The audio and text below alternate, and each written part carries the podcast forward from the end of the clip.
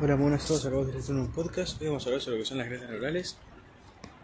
Bien, estas son derivan de la, de la capa más dorsal de, del embrión post-gastrular, que es la capa ectodérmica. Esta se va a diferenciar o determinar en tres capas, una más lateral, una más medial y otra en intermedia, se podría decir. Y dependen también las laterales de altas concentraciones de MP las mediales de baja concentraciones de MP y las intermedias en intermedias concentraciones de MP. Estas concentraciones de MP eh, las inmediatas van a ser más bajas debido a que se van a encontrar más cerca de lo que es el anotocordo, quien va a secretar, por ejemplo, noguina, que es un inhibidor de DMP. Ahora bien, este MP, esta baja concentración de MP, va a determinar al ectoma neural. Y en el borde de este ectoma neural es donde vamos a encontrar eh, la, las concentraciones intermedias de BMP ya. Por eso es que ahí va a salir esta población que va a tener concentraciones intermedias de MP, que van a ser las crestas neurales. Estas crestas neurales, debido a esta concentración intermedia de MP, va a provocar en sus genes la expresión eh, de algunos y de otros no. Justo los que van a expresar van a codificar para proteínas, por ejemplo, eh, caderinas 2 que van a presentar una eh, menor capacidad de adhesión que las caderinas 1 eh, van a expresar proteínas que van a modificar la organización del citoesqueleto permitiendo anillos contráctiles en los polos de retracción de la célula dándole más capacidad por ejemplo migratoria. Em, expresar integrinas para hacer contactos focales y unirse a las membranas basales de otras células y permitirles también una mayor capacidad migratoria a la célula. De esta forma, esta expresión de genes debido a la concentración intermedia de MP van a permitir una transición epitelio-mesenquimática en las células de esta cresta neural. Ahora bien, al realizar esta transición van a eh, poder, obtener características eh, aptas para migración y de aquí van a migrar hacia diferentes destinos los destinos donde van a mirar van a depender de la ubicación, siendo así. Em, siendo así una división entre crestas neurales craneales y troncales. Craneales a partir de la séptima rombómera, es decir, del último segmento del posencéfalo. Em, de ahí hacia cefálico va a ser todo cresta neural craneal. Y de ahí hacia caudal, de la rombómera número 7 hacia caudal, va a ser todo cresta neural troncal. La cresta neural craneal, eh, de la altura de la mitad anterior del mesencéfalo y del eh, diencéfalo, van a migrar hacia bien hacia interior, eh, formando lo que es la prominencia eh, nasofrontal. ¿Cómo lo van a formar? En interacciones entre los somitómeros de los segmentos 1 y 2, más o menos, que van a migrar junto a estas crestas neurales eh, van a, por ejemplo, secretar estos somitómeros ácido retinoico, que actuar sobre estas gestas neurales haciendo que secreten eh, Sony Headshot. Y este Sony Headshot va a actuar sobre lo que es el ectomo general de la región del eh, prosencéfalo, que es la región donde miraron estas, este, este mesénquima cefálico, se va a llamar.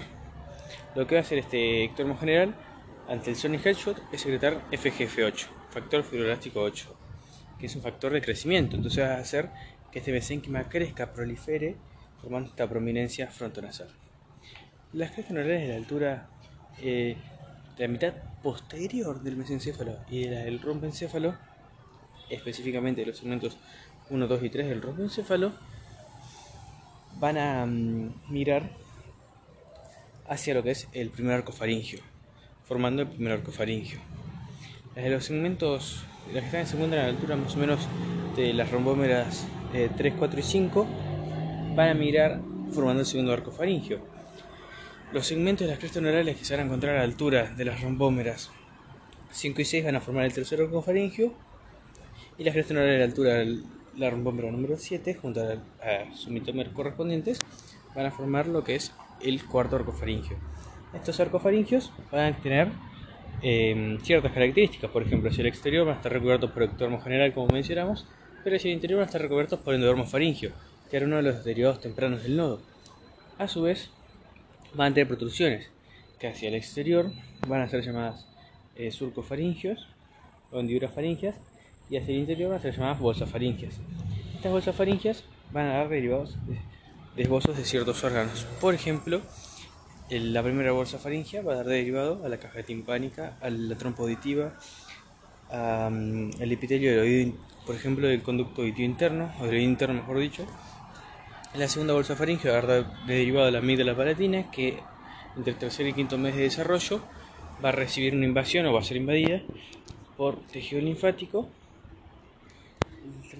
la tercera bolsa faringia va a dar también dos derivados, uno hacia dorsal que van a ser las paratiroides inferiores, los esbozos de las paratiroides inferiores, y otro hacia ventral que van a ser eh, el esbozo de timo, que también al tercer mes de desarrollo va a ser invadido por tejido linfático, pero de carácter hematopoyético.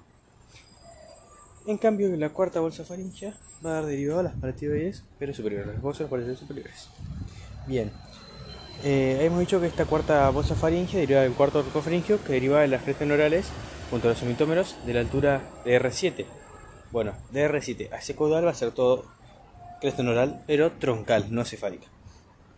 Eh, bien, esta cresta neural troncal va a tener tres corrientes de migración. Una eh, dorsal, lateral y medial, otra ventral eh, lateral y otra ventral medial. La ventral medial va a seguir a lo que son los miotomos de, de los somitas Luego lo que es la aorta dorsal, yendo también hacia lo que es la formación del tabique troncoconal, va a contribuir en esa formación. También va a continuar y va, mediante inducciones que va a recibir, por ejemplo, de lo que es la corteza de la glándula suprarrenal, que va a secretar, creo que, eh, bueno, no me acuerdo cuál, pero va, va, va a inducir y va a hacer que esas crestas formen lo que son las células cromáfines eh, y parte de lo que es la médula de la glándula suprarrenal. A su vez también va a recibir otras inducciones eh, diferentes que van a provocar que esta glándula suprarrenal, que perdón, que esta cresta neural también se diferencie a lo que es eh, eh, ganglios simpáticos. y se va a diferenciar, por ejemplo, en células de, Schwann, células de la glía o neuronas simpáticas. Bien. Eh, la corriente ventrolateral va a seguir a lo que es el esclerotomo, de formar lo que son los ganglios anexos a la raíz dorsal. Y la corriente dorsal de, esta eh, cresta troncal va a seguir a lo que es eh, dermatomo, yendo hacia la somatopleura para formar ahí o, o, diferenciarse en lo que son células eh, melanocitos. Eso es todo por corrientes migratorias. Ahora vamos a hablar un poco sobre lo que es em, em, bueno, por, con respecto a la formación de caricuello, ahora, más que nada. En la cuarta semana temprana de desarrollo, en la cuarta semana temprana, vamos a encontrar este modelo con ciertos límites, tales cuales Hacia cefálico vamos a encontrar el, ectodermo general que reviste al prosencéfalo. Hacia caudal, el ectodermo general que reviste la prominencia cardíaca. Y hacia el fondo, o sea, hacia la profundidad, o sea, eh, si quiere, sí, la parte más profunda se podría decir. En el fondo este, este modelo vamos a encontrar a eh, la membrana bucofaringea, que es la zona de unión muy fuerte entre el ectodermo y el endodermo. Bien. Ya en la quinta semana de desarrollo, en la cuarta semana tardía, perdón. Bueno, cuarta semana tardía, vamos a tener límites diferentes en este modelo. ¿Por qué? Porque van a crecer ciertas estructuras, el mesénquima cefálico va, a proliferar y, van a cambiar los límites. Siendo tales que hacia cefálico va a tener prominencia frontonasal, que ya habíamos dicho cómo se formaba a partir de el mesénquima cefálico, formado por las crestas neurales de la altura de la mitad anterior del mesencéfalo y del diencéfalo, junto a los somitómeros eh, de los segmentos 1 y 2, que proliferaban y demás. Bueno, eso es hacia cefálico. Hacia caudal vamos a encontrar con lo que son los dos procesos mandibulares, que luego van a sufrir fusión real hacia los laterales, vamos a encontrar con los procesos maxilares. Bien, ahora hablando un poco sobre estos procesos. Vamos a tener también otros dos procesos que van a ser los nasales mediales y laterales que van a estar rodeando lo que es la placoda olfatoria, perdón, la placoda nasal. Sí, o olfatoria. Esto también, esta placoda secretar, por ejemplo, factores mitóticos que hace que proliferen estos procesos y van a crecer rodeando la placoda y dejando esta placoda olfatoria en una fosa olfatoria. Eh, bien. Ahora continuamos el desarrollo, siendo tal así que, las, por ejemplo, los procesos nasales mediales van a aumentar su tamaño, van a proliferar, van a sufrir fusión aparente entre sí, van a sufrir fusión real con los procesos maxilares y van a formar lo que es el segmento intermaxilar, que va a separar los dos maxilares. Este segmento intermaxilar va a dar dos tabiques. Uno que se va a, va a ser derivado de lo que es el tabique nasal y otro que se va a llamar el, eh, el paladar primario. Este paladar primario se va a fusionar por fusión real con otro paladar que es el paladar secundario, que proviene de cada proceso maxilar. Estos dos paladares secundarios se van a también a fusionar en la línea media eh, mediante bueno, el aumento de su proliferación y el aumento de la proliferación de todas las estructuras craneales que van a llevar también hacia fusión hacia la línea media, también por fusión real y van a dar lugar al paladar. Este paladar va a tener una región anterior y otra posterior.